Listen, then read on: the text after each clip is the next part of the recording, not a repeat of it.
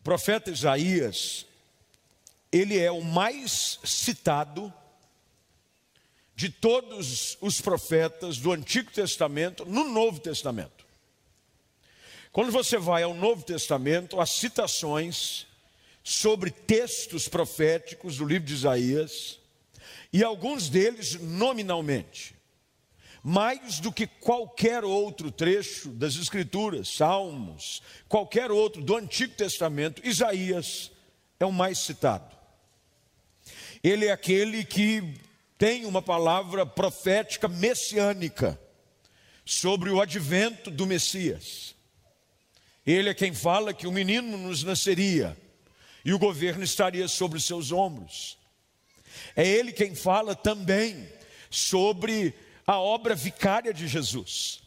Ele é quem fala de que ele pagaria o preço pelos nossos pecados. É Isaías também quem fala sobre um novo tempo que a nação viveria depois de um tempo de cativeiro. Enfim, Isaías é um homem que Deus levantou para anunciar coisas novas que Deus faz. Todas as vezes que um profeta, alguém que se levanta para falar em nome de Deus, alguém que anuncia a palavra, essa hoje é a definição do profeta. Profeta é aquele que anuncia a palavra de Deus. Ele deve fazê-lo em harmonia com aquilo que é a palavra de Deus. Tem muita gente que se diz, ou pelo menos se auto-intitula, como voz de Deus, como portadores da mensagem de Deus, mas a mensagem que anunciam nada tem a ver com a mensagem de Deus. Anunciam e profetizam coisas do seu coração. Como diz o velho ditado, é aquele jogador que joga para a torcida. Ele não está preocupado em ser fiel a mensagem que lhe foi confiada. Ele está preocupado em popularidade. E popularidade e ministério normalmente não andam juntas. Porque o ministério, quando ele é fielmente, cabalmente seguido, ele envolve perseguição. Porque o ministério fiel, ele vai na contramão do mundo. Tanto é que Jesus disse que a gente não podia imaginar e nem pensar que o mundo nos amaria. E ele disse isso àqueles que estavam sendo comissionados como apóstolos para pregarem o Evangelho. Ele diz: Não pensem que eles vão te amar, eles me odiaram. A mensagem pregada é uma mensagem aliada ao coração de Deus, que confronta a realidade do mundo mas também que aponta para um futuro melhor. O futuro com Deus é sempre melhor. Não importa o que você tenha vivido, todas as vezes que a palavra de Deus vem e é anunciada, ela te aponta para um futuro melhor, algo novo, algo bom. Eu me lembro que participando, eu cresci dentro da igreja, sou filho de pastor, sou filho do pastor emérito dessa igreja, e eu cresci engatinhando da igreja, fazia xixi no pé dos membros, literalmente. O culto, minha mãe disse que uma vez, o culto, o irmão sentiu o pé esquentar, ele achou que era o fogo do espírito. Não era, era a urina do filho do pastor. Coisa de igreja pequena. Criado dentro da igreja, a gente, querendo ou não, tem aquelas memórias eu me lembro que bom, boa parte dos cultos nós começávamos com uma música, que é aqueles que têm um pouquinho mais de quilometragem na igreja evangélica, talvez se lembrem, diz assim: reunidos aqui para adorar ao Senhor, novamente aqui em união, algo bom vai acontecer, algo bom Deus tem para nós, reunidos aqui só para adorar o Senhor. Quem lembra dessa aí? Tem pouco crente velho. A maioria são neófitos. Mas quem aqui tem um pouquinho mais de experiência, o culto começava assim: reunidos aqui. Eu não vou cantar porque senão vou desbancar o Wesley. Mas a gente começava assim, anunciando a obra de Deus. Algo bom vai acontecer. Por isso que relacionar-se com Deus é relacionar-se com o caráter de Deus, que é um caráter bom. Deus é bom. Ó, provai e vede, diz o salmista, que o Senhor é bom.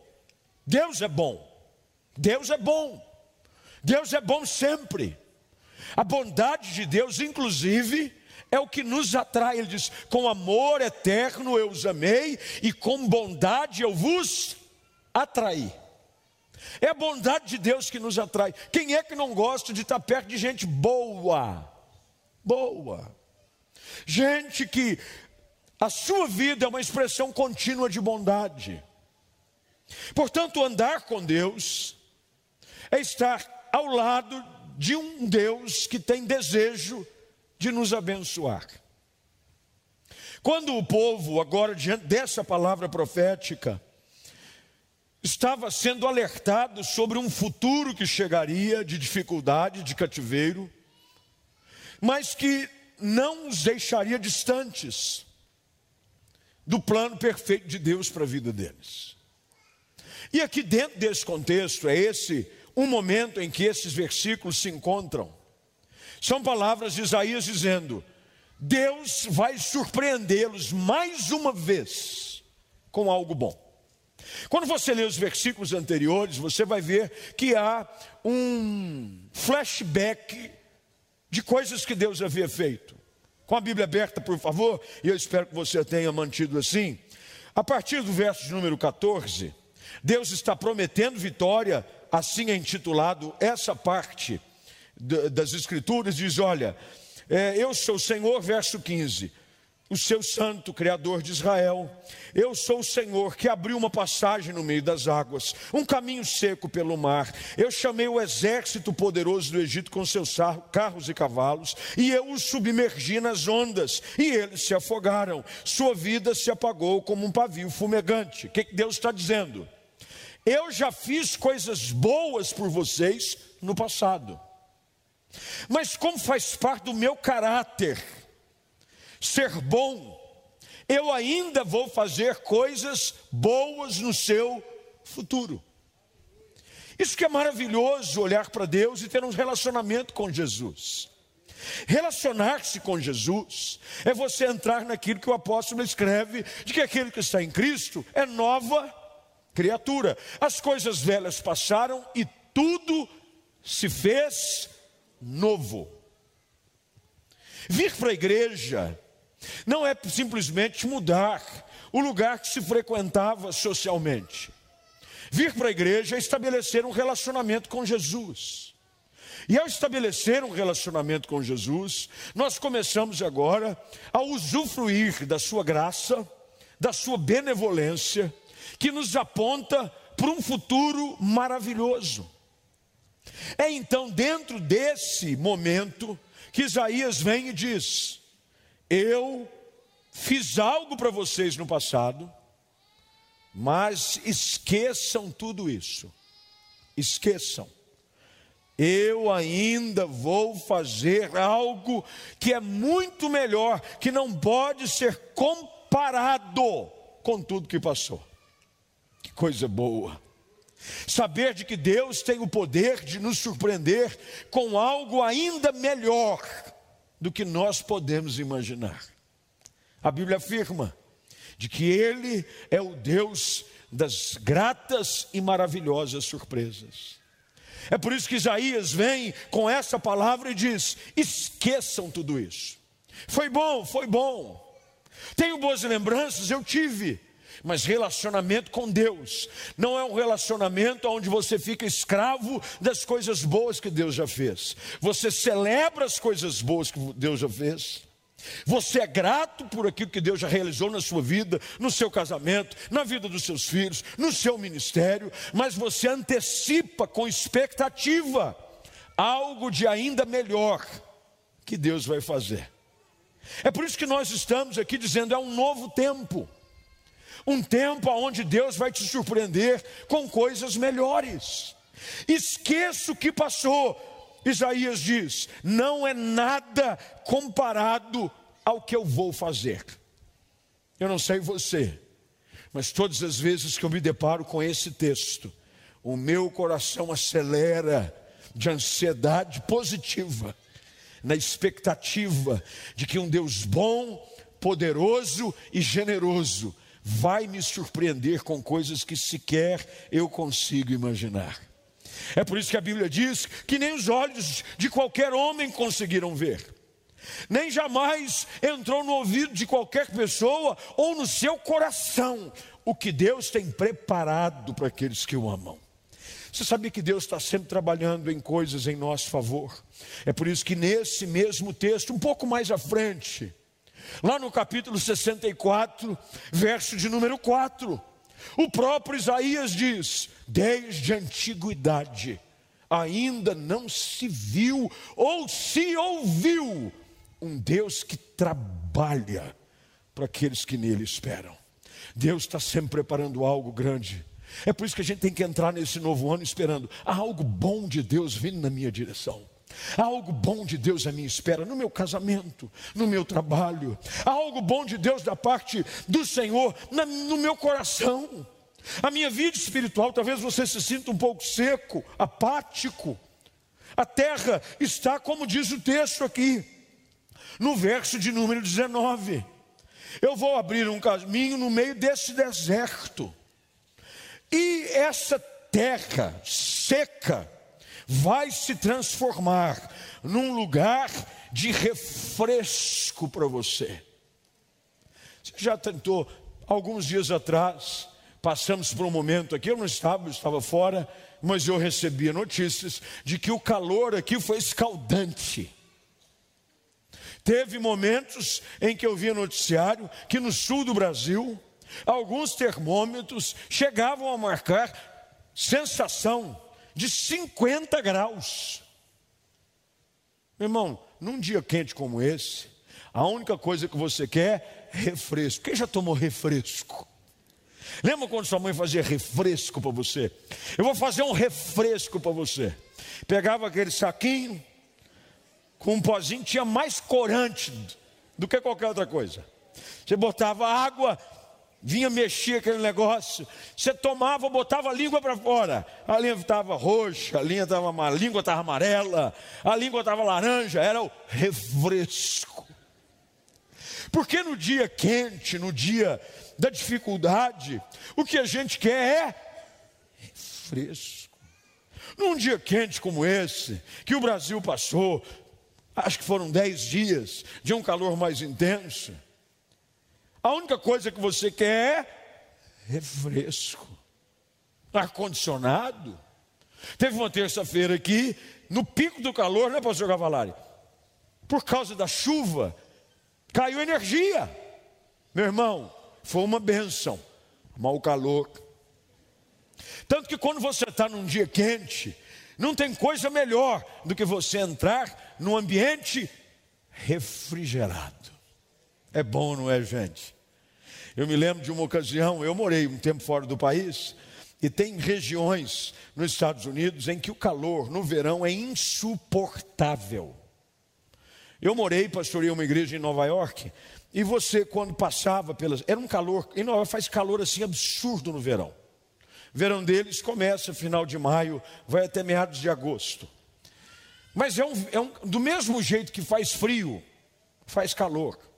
43, 44, mas é aquele calor úmido. Sabe aquele calor que meleca a gente? Que você sai do banho, você já está melecado. Aquele, aquele calor grudento. E as pessoas andavam na rua, e eu descobri que em cada loja tinha ar-condicionado. Eu entrava numa loja, refrescava, saía, andava, entrava noutra, refrescava mais um pouco, andava mais um pouco na rua, porque o calor do lado de fora era intenso, mas o refresco dentro das lojas era revigorante.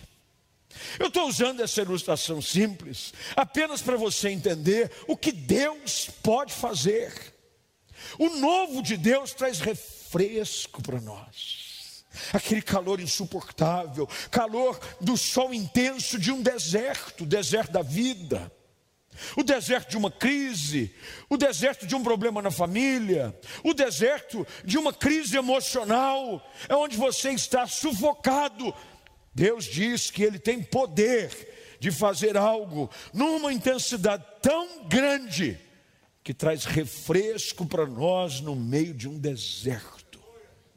Deus é o Deus que põe água no nosso deserto. Água no nosso deserto. É por isso que naquele encontro, junto a um tanque, Jesus diz, e o encontro está narrado em João 4, uma mulher que havia ido buscar, chamada samaritana, porque esse não era o nome dela. Eu já vi gente colocar o nome de filho. Essa é a samaritana. Não, irmão, samaritana é, é porque é da região da Samaria. É igual você pôr o nome de uma pessoa campineira. Não, campineira é quem nasceu em Campinas. É ou não é? Ela era samaritana, porque era da região da Samaria. E Jesus passa, e ela estava buscando água. E Jesus fala com ela, ela já estava indo para o quinto, sexto relacionamento. E Jesus manda dizer: chama o teu marido. Eu não tenho marido, não tem mesmo. Isso que você está não é marido. Mas já está no quinto, hein, filha? Viúva negra ela. E ele pede um pouco de água, mas como é que você pede água para mim, eu sendo samaritano, sendo mulher, você sendo homem, sendo judeu? E Jesus diz para ele: se você soubesse, se você soubesse quem há, fala contigo, você pediria, e eu lhe daria uma água, a qual você jamais voltaria a ter sede. Esse é o novo que Deus faz.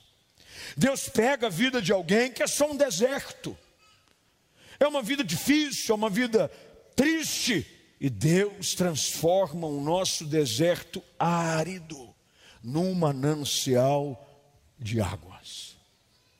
Como é que a gente vive isso, pastor? Bem, eu quero aqui, de uma forma muito direta, dentro do tempo que tenho, apontar para vocês algumas coisas que esse texto nos ajuda a entender, que vão me ajudar a viver esse novo tempo.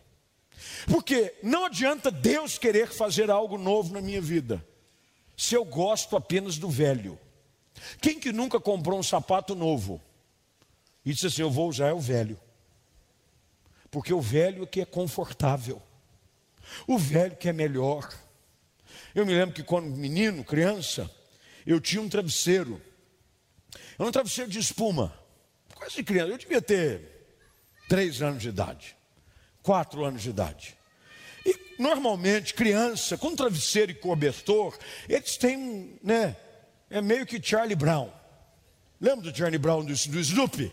É igual do cobertorzinho dele. Eu tinha o meu travesseiro. E o travesseiro, meu irmão, era encardido, cheio de buraco, porque eu arrancava de vez em quando as espumas.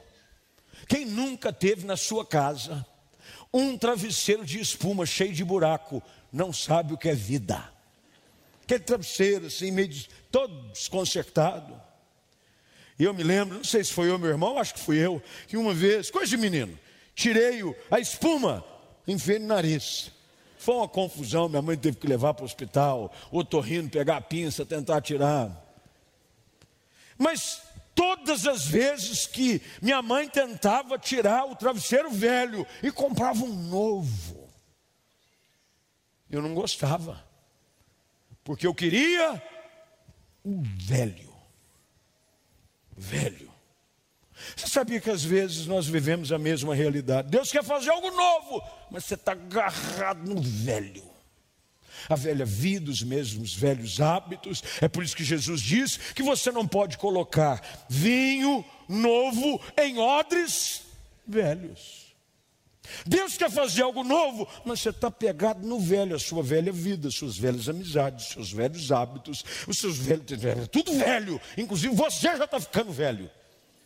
E a coisa não muda. Não adianta Deus querer fazer algo novo, porque o que eu disse até aqui para vocês é algo simples. Deus tem prazer em fazer algo novo na sua vida, faz parte do seu caráter. Ele está dizendo ao povo: não compare nada com o que você viveu até agora, com aquilo que eu ainda vou fazer. O que eu vou fazer é muito melhor, Mas você tem que tomar uma atitude de querer receber o novo de Deus para a sua vida. Como é que a gente faz isso? Bem, em primeiro lugar, verso de número 18 é muito claro. Ele diz: mude o foco. Pare de olhar para trás, comece a olhar para frente. Não tem um ditado que diz assim: é para frente que se anda. O que tem de gente aqui com espírito de caranguejo na vida? O homem é um siri gospel, só anda de lado. Vai para frente, meu irmão. A gente esquece das coisas que para trás ficaram e a gente prossegue para aquelas que diante de nós estão. Eu vou para frente. Foi bom, foi bom, mas Deus tem algo melhor. Tem gente que fica aquela conversa, tempo bom. Quando não tinha esse negócio de rede social. Tempo bom dos carros velhos, das variantes dos Fusca, das Brasília dos Corcel. Quando uma pessoa começa a dizer esses carros para vocês, é porque ela realmente está envelhecendo. Eu me lembro, aí quando você tem um pouquinho mais, você vai dizer Del Rey, Apolo, Verona. Aqueles carros, na época em que você, meu irmão, você tinha que girar a manivela para abrir. E quando a engrenagem da manivela comia todo o plástico, e você ia rodar, aí você tinha que segurar com a mão, fazer pressão.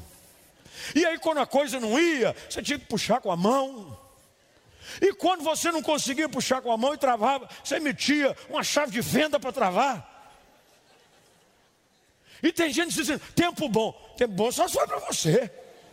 Tempo bom agora é ó, botãozinho. Um toque, sobe. Um toque, desce. Eu me lembro que quando a gente ia para viajar, tem coisas que eu tenho na minha memória, de criança. Nós tínhamos uma Brasília branca.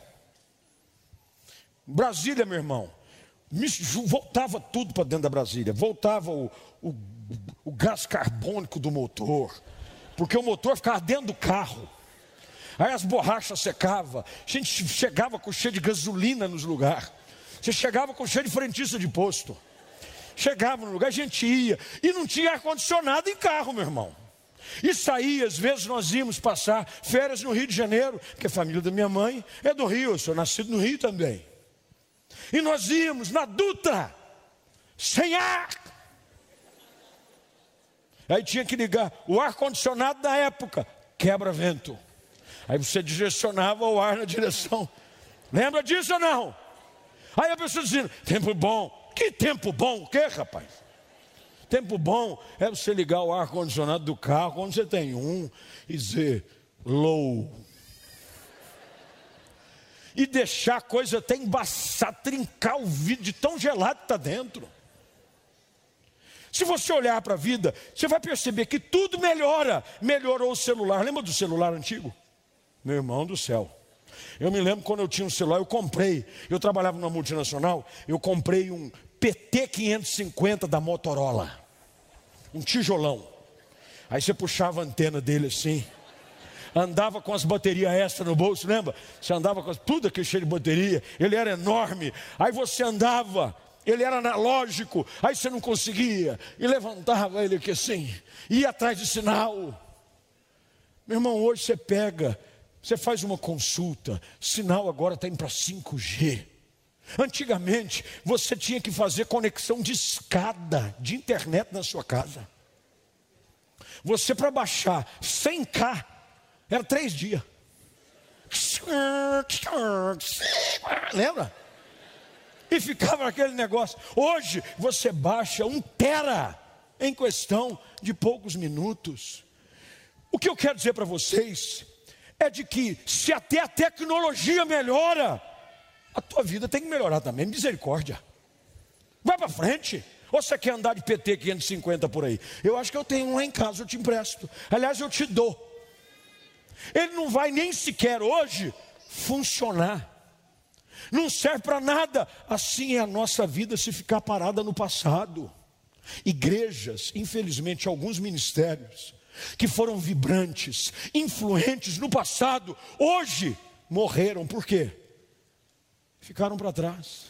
Só fica falando daquela época, e porque do hino. A gente ama hino, eu amo hino da harpa. Amo, amo, a gente canta aqui. Mas, meu irmão, você imagina, se a gente agora fosse ignorar o tempo que a gente vive e não usar as ferramentas da tecnologia para falar com milhares de pessoas ao redor do mundo e pregar o evangelho. Não, nós somos igual a igreja primitiva. Nós só vamos para as praças. Meu irmão, hoje as praças do mundo são as redes sociais. Você tem que olhar para frente. O texto é o próprio Deus quem fala. Ele diz aqui no verso 18, é, verso 18 ele diz: esqueçam tudo isso. Meu irmão, tem uma amnésia santa aí, por favor. Tem coisa na sua vida que você precisa esquecer. Tinha um quadro de um humorista que diz assim: Não te pertence mais. Já foi. E você está aí ainda, refletindo sobre. Vai para frente porque Deus tem algo melhor para você no seu amanhã. Nós cantamos aqui, o Wesley cantou: Teu amanhã será melhor que hoje. Vai ser melhor. A vereda do justo é como a luz da aurora, ela brilha mais, ela brilha mais. Quer dizer que quanto mais eu ando com Deus, melhor fica. Quanto mais eu ando em obediência, quanto mais eu vivo firme em oração, quanto mais eu estou agarrado na palavra, quer dizer de que se Deus fez algo bom hoje, ele vai fazer algo ainda melhor amanhã. Mas eu preciso esquecer do que ficou para trás. É gente que ainda está deixando de viver uma vida sentimental abençoada, porque está lembrando do namorado de 30 anos atrás. Eu me lembro daquele meu amor de colégio. O cara já casou, já teve filho, já é avô, e você está aí encalhada porque fica dizendo: ah, mas aquele amor, meu irmão, minha irmã, engata uma primeira nessa sua vida, sai do lugar, vai para frente, há algo novo de Deus, é um novo tempo, novo tempo para a igreja, novo tempo para o Brasil, novo tempo para a nossa família, novo tempo, eu tenho que esperar coisas melhores de Deus. Porque senão a gente fica falando, ah, mas no meu tempo não era assim. Ah, mas quando era assim? Quando era o pastor fulano de tal. Mas não é mais o pastor fulano de tal. Não é mais o chefe. Ah, porque naquele meu departamento eu gostava, porque o meu ex-gerente, ele já diz, é ex. O meu ex-namorado é ex, minha filha. É ex, meu filho, já foi. A filha já andou. A fila aqui, ó. E você está lá marcando ponto, esperando a senha. Já chamou faz tempo. E você perdeu a senha. Você está lá olhando para o painel. A sua senha é 20, já está no número 50. E você está será que não vai chamar? Já chamou! Pega outra senha! Vai lá no negocinho, senha nova.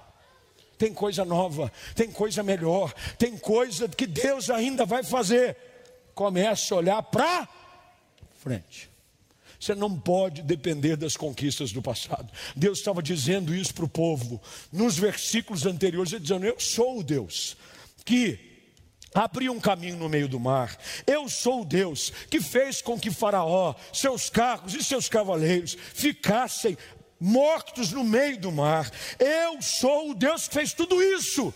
Mas eu sou o Deus que tem para fazer ainda mais. Olha para frente.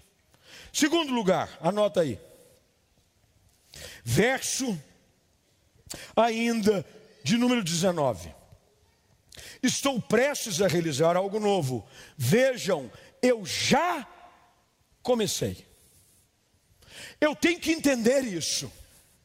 O melhor de Deus para mim começa hoje. Porque tem gente que é igual regime, só começa na segunda que vem. Não, na próxima segunda-feira eu começo o regime. Na próxima segunda-feira eu entro na academia. Na próxima segunda-feira eu começo a fazer devocional. Na próxima segunda-feira eu firmo na igreja. O problema é que essa segunda-feira nunca chega, porque o dia da transformação do novo de Deus começa hoje. Deus está dizendo através do profeta: Eu já comecei. Vocês não percebem? Querido, o próprio fato de você estar ouvindo essa palavra aqui hoje à noite, aqui presente ou em casa, é Deus dizendo: eu estou fazendo algo novo na sua vida. Você não percebeu, você não está aqui por acaso, você não conectou por acaso. Deus te colocou conectado com essa palavra hoje, para você entender: há algo grande de Deus começando a ser realizado na sua vida. Agora você precisa receber. Deus começa hoje. A obra na minha vida começa hoje. A partir de hoje eu estou liberto. A partir de hoje eu estou sarado. A partir de hoje eu sou transformado. A partir de hoje eu sou salvo. É hoje. Lembre-se quando Josué estava preparando o povo para cruzar o Jordão e começar a conquistar a terra prometida. O texto de Josué, capítulo de número 6, traz a história de Jericó. Mas três capítulos antes, antes de você ver as muralhas e a primeira cidade a ser conquistada, ainda no capítulo 3, Deus dá uma palavra a Josué dizendo: santificai-vos hoje, porque amanhã o Senhor fará maravilhas. É a minha posição hoje de crer que algo novo já começou a acontecer é que vai me colocar visualizando e recebendo um amanhã maravilhoso da parte de Deus para a minha vida. É hoje. Você não precisa, não, mas eu tenho que arrumar algumas coisas, eu tenho que acertar algumas coisas. Não, é hoje, já começou. Deus já começou. Aliás, a obra de Deus na sua vida já começou há muito tempo atrás. Há uma, uma expressão ela é teológica, a maioria das pessoas na igreja não a conhecem. É que é chamada de graça preveniente. Graça preveniente é a graça de Deus trabalhando na sua vida antes de você sequer perceber a presença de Cristo, do Evangelho. Deus já vem trabalhando. É alguém que, seu vizinho, alguém no seu trabalho, alguém da sua família, e você aos poucos foi se aproximando do Evangelho, você foi ouvindo falar das boas novas, era Deus te cercando e dizendo: com amor eterno eu te amei. Eu estou te atraindo pela minha bondade. Deus vai te colocando no funil da sua graça. E a gente vai convergindo cada vez mais perto da cruz. Eu preciso decidir isso hoje. Deus está dizendo através do profeta: vocês não percebem. Meu irmão, eu preciso abrir os meus olhos para perceber o agir de Deus na minha vida. O que Deus tem feito. Se ouvir uma palavra como essa hoje, talvez no meio de um deserto, o que você acha que é coincidência, é como alguns dizem, é uma Jesuscidência. É Deus quem fez esse seu amigo mandar um WhatsApp para você. É alguém que ligou para você e disse: Eu passo na sua casa, te dou carona, e depois ainda pago o cachorro quente em frente à prefeitura. E você acha que é coincidência? Não é. É Deus já trabalhando em você. É você começar a perceber o que ele está começando a fazer na sua vida. E Paulo escreve aos Filipenses dizendo que aquele que começa a boa obra, ele termina.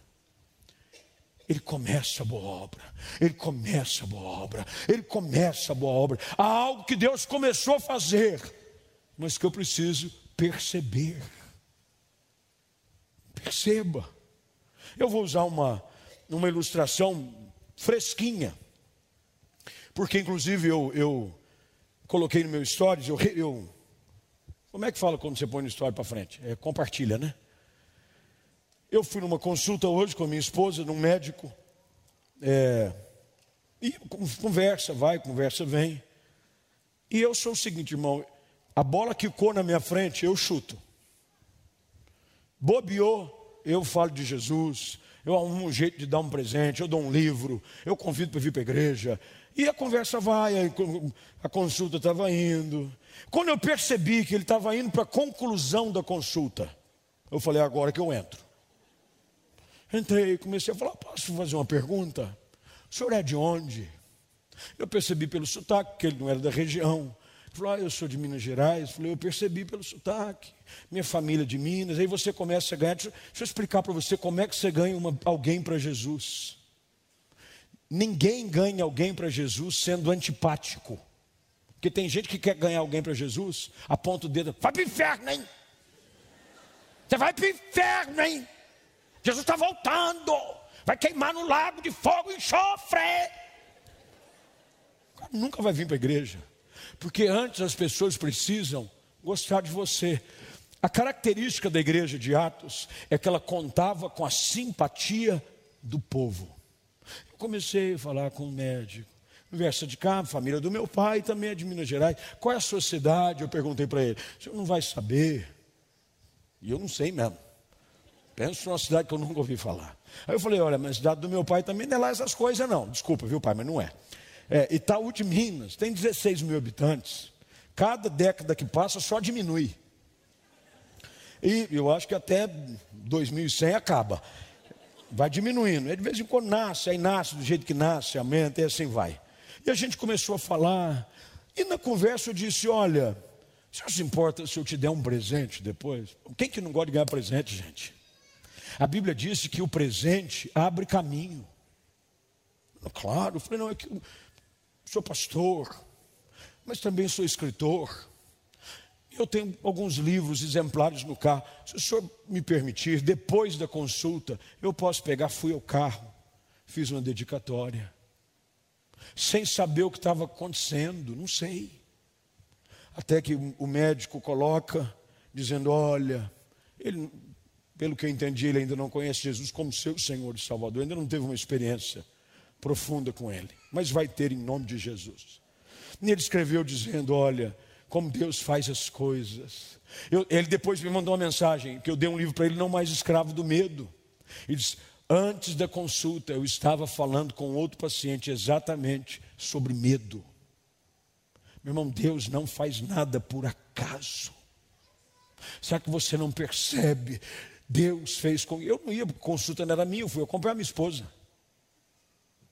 Normalmente eu não vou, mas eu fui com ela, era a primeira consulta. O médico é bonitão, falei, eu vou junto, porque senão já viu. Fiquei esperto. Fui junto, falei, aqui ó, Fui lá para mostrar, fui marcar terreno. Falei, pois não. E aí, conversa vai, conversa vem. Deus preparou. É a mesma coisa que Isaías estava dizendo ao povo, é aquilo que aconteceu naquele consultório, e quem sabe é aquilo que já está acontecendo na sua vida há muito tempo. Porventura você não percebe que há algo novo que Deus está preparando para fazer na sua vida. E a única coisa que você precisa é receber, para que hoje comece a fluir nessa sua terra seca água limpa, água fresca, água nova, que é Jesus Cristo, porque o novo de Deus só pode acontecer através de Jesus. Sem Jesus não tem novidade, tudo é coisa velha. É por isso que aquele que está em Cristo, tudo se faz novo. Você precisa estar em Cristo, não é vir à igreja só, mas quando você chega até Jesus, você vai poder entender então, porque ele disse: Eu sou a porta, aquele que entra por mim sairá e encontrará pastagem. Ele está dizendo: Eu sou o bom pastor, eu sou a porta. Quando você entra por mim, por mim, ovelha perdida, ovelha faminta, ovelha ferida. Quando você entra por mim, você encontra um lugar novo, uma paz que o mundo não pode te dar, perdão que a sua consciência não consegue aliviar, e uma vida que o mundo não pode lhe proporcionar. Jesus, hoje, quer te dar. Você crê nisso? Você quer viver o novo tempo de Deus para a sua vida, para a sua casa, para a sua família? Vamos orar, fique de pé, por favor. Feche seus olhos, curve a sua cabeça. Eu quero orar com você. Quero gentilmente pedir para que você, nesse momento, se possível, não saia, não se movimente. Eu sei que hoje a gente estendeu um pouquinho, mas é por boa causa. Às vezes a gente perde tempo com tantas outras coisas que não acrescentam nada na nossa vida. Alguns minutos a mais no culto hoje não vão te fazer mal nenhum, pelo contrário, vão te fazer muito bem. Só um pouquinho hoje. E eu queria que você parasse um pouquinho para pensar. Se a sua vida não tem estado presa ao velho, aos velhos hábitos, aos velhos pecados,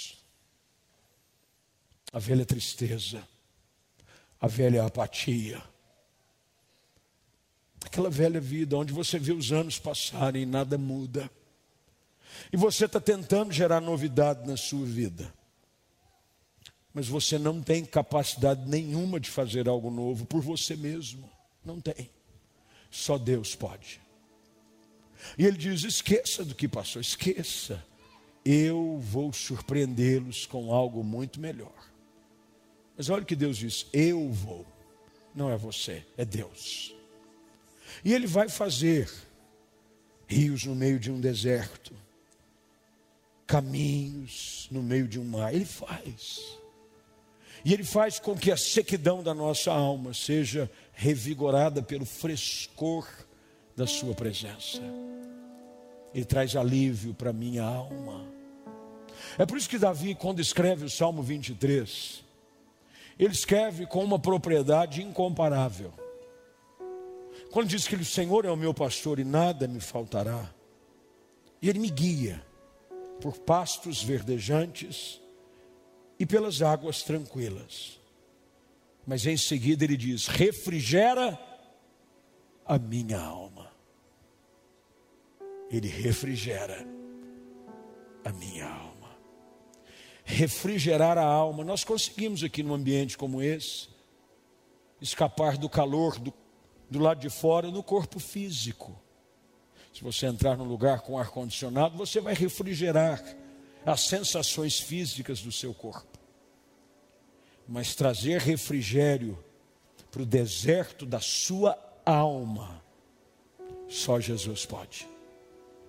E é Ele quem quer fazer algo novo nessa noite. E se Ele falou com você? Se você quer viver essa nova vida, experimentar esse novo tempo, olhar para frente, esqueça do passado.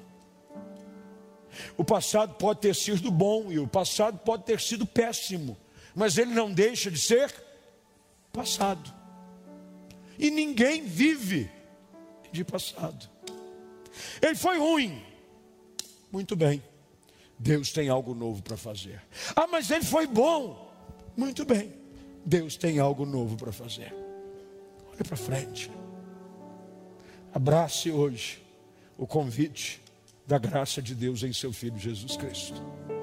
E se você é uma dessas pessoas com seus olhos fechados, sua cabeça curvada, aqui presente ou mesmo em casa, se você quer viver esse novo tempo em Deus para a sua vida, fazendo de Jesus seu Senhor e Salvador, esquecer dos passados das velhas práticas, dos velhos hábitos, e Senhor, como diz o velho cântico, eu quero ser, Senhor amado, como um vaso nas mãos do oleiro, quebra minha vida e faça de novo. Eu quero ser um vaso novo. Deus não trabalha com vaso velho e remendado. Deus faz algo novo. Se você quer essa, obra de Deus na sua vida, onde você está, levante uma das suas mãos.